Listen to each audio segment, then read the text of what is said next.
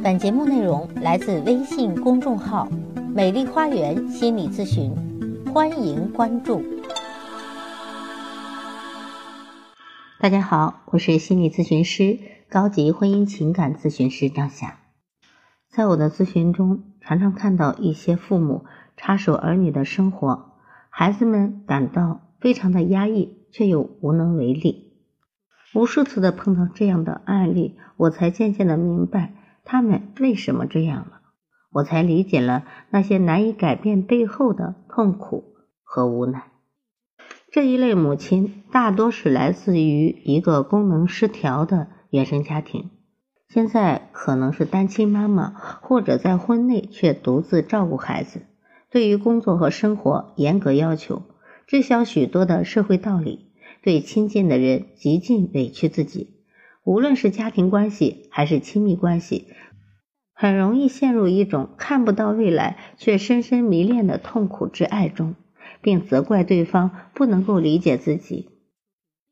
所有知道不可能还是离不开的爱，不是因为爱本身，而是害怕不被爱的恐惧。美国研究情感模式的专家在《爱的太多的女人》一书中有这样的描述。如果我们在成年之后总是陷入辛苦付出却无回应的痛苦关系中，实际上是一种童年创伤的再现，源自于早年成长经历中的情感需要未得到满足。还有一些不自信的女孩、不被爱的女孩，在择偶的时候总是选择不够好的男人，也就成了渣男吸引机了。有一个女孩跟我说：“第一，我选择的范围有限，因为我不够好；第二，我恐惧真的是成功男人，可能他也不会看上我，所以我更想选择一个有潜力的男人，通过我的支持和鼓励，帮助他打拼出想要的成功，这样的关系才能让我安心，因为他可能更需要我。那在这一类女性看来，如果对方条件不那么好，如果对方现在还不够成功，似乎能够让他们感觉到更容易掌握这段关系，因为对方如果有很大的改变的空间，这就意味着和他在一起，自己对这个男人会更有用。在这样的亲密关系中，他们会获得更多的认可，来修复童年经历中不被爱的创伤之痛。而当他们做如此选择的时候，实际上也是在告诉自己。你是不值得被爱的，除非你对别人有用。有的缺爱的人习惯用过度的付出来获取立刻的满足。当抱着有用才值得被爱的观念进入亲密关系时，我们对待爱人的方式就会有很大的不同。我听到一些女性朋友讲，要想抓住男人的心，先要抓住他的胃。要让他离不开你，除非你床上功夫了得。若还要他的心扉完全向你敞开，你要既能与他并肩作战，也要理解他、包容他，说话有趣，讨他欢喜。这熏陶出了一些上得厅堂、下得厨房、斗得过二奶、打得过流氓的多面女性。当然，让很多的女性也是望而却步的，感叹原来自己没有得到理想的爱情，还是因为自己不够好。从这样的角度来看，或许我们把亲密关系的意义建立在如何获得对方认可上面。当所做的努力越讨对方喜欢，就越想努力让对方更喜欢。而当这样的努力铺天盖地的席卷而来，对方终究也会感觉到乏味和厌倦，无法完整的照顾我们每一个被肯定的需求。这时就是痛苦之爱的起点。既然付出了那么多，也获得过那么多被需要的肯定，就会情不自禁的想：我哪里还可以做得更好呢？接着，你试图做更多的努力，有时候你会看到自己努力的成效，比如。当你和爱人吵架之后，你主动跟对方道歉、沟通、照顾他的情绪，你们的关系可能马上就会有好转。于是你会相信，更努力真的能够起作用。当然，你的努力也有让自己无比挫败的时刻。比如，你原以为对方会醒悟，但是下一次他仍然在一些让你愤怒的事情上毫无变化，比如无端的猜疑、再次出轨，或者继续说一些伤害你的话，甚至继续暴力行为，这又会让你陷入深深的痛苦和迷茫。就在这样仍有希望又不断失望的循环里，我们步入了痛苦之爱永无休止的轮回。这样的痛苦之爱，也越向他们证实，除了对别人有用，否则自己就不值得被爱。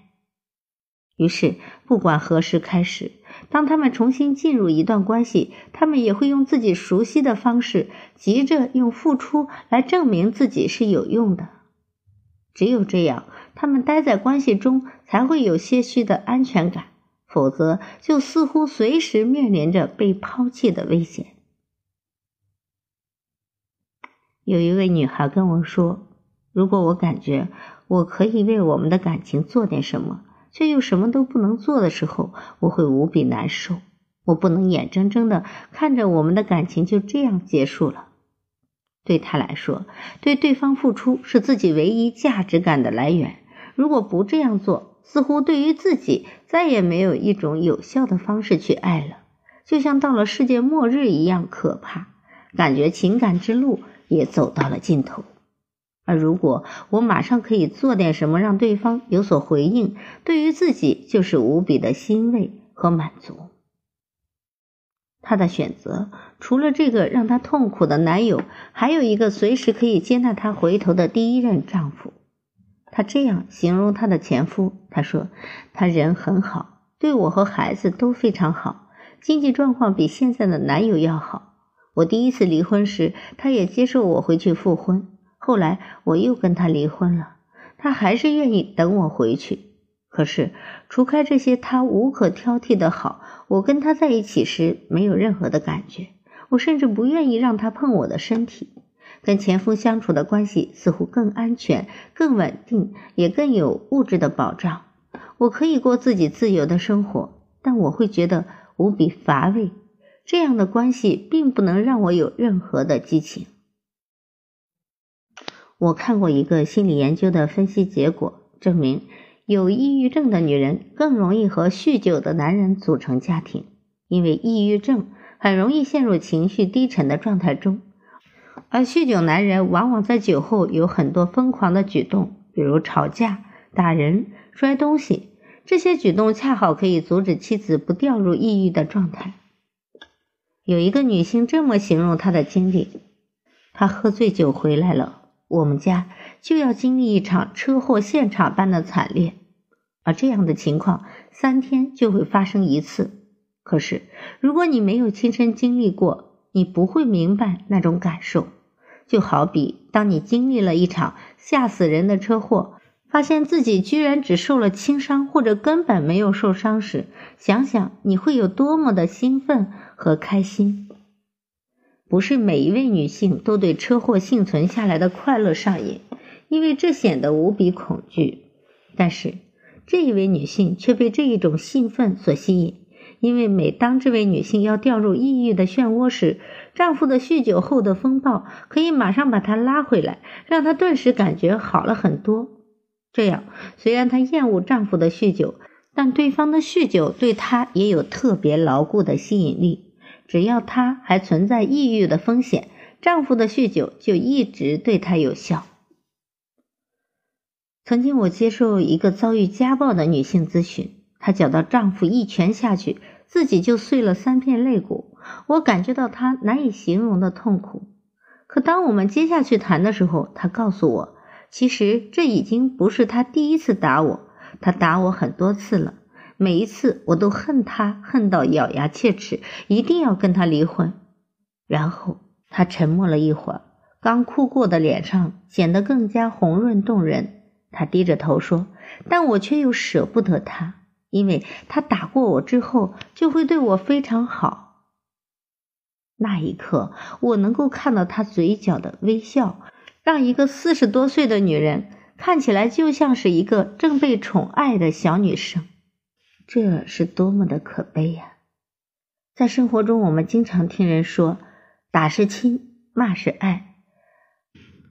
我爱你，当然不能只用打骂去表达。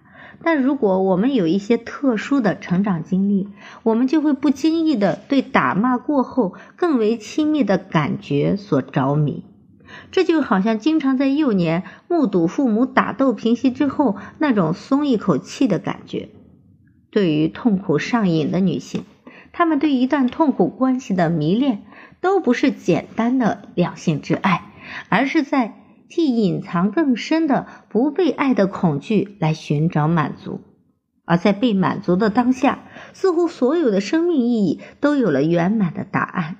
所以，这样痛苦的情感关系才会在某种程度上超越了所有安全稳定的亲密关系，有一种让人停不下来的魔力。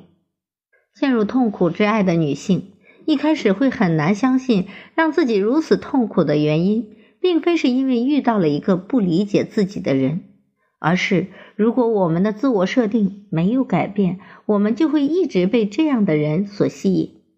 可当我们在痛苦之中无比难受，真正想帮帮陷入泥坑中的自己，我们会发现，面对自己深藏的恐惧，比花尽全力去改变一个男人更容易让自己具备真正的安全感和更大程度的满足。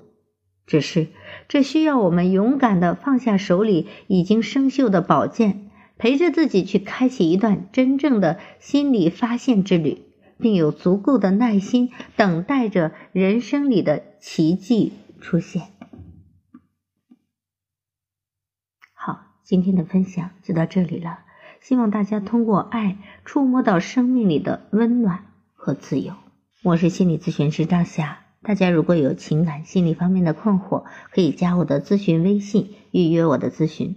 我的咨询微信号是“美丽花园”的手写大写字母，也就是大写的 M L H Y 加数字一二三四五六七八九。也欢迎大家关注我的微信公众号“美丽花园心理咨询”。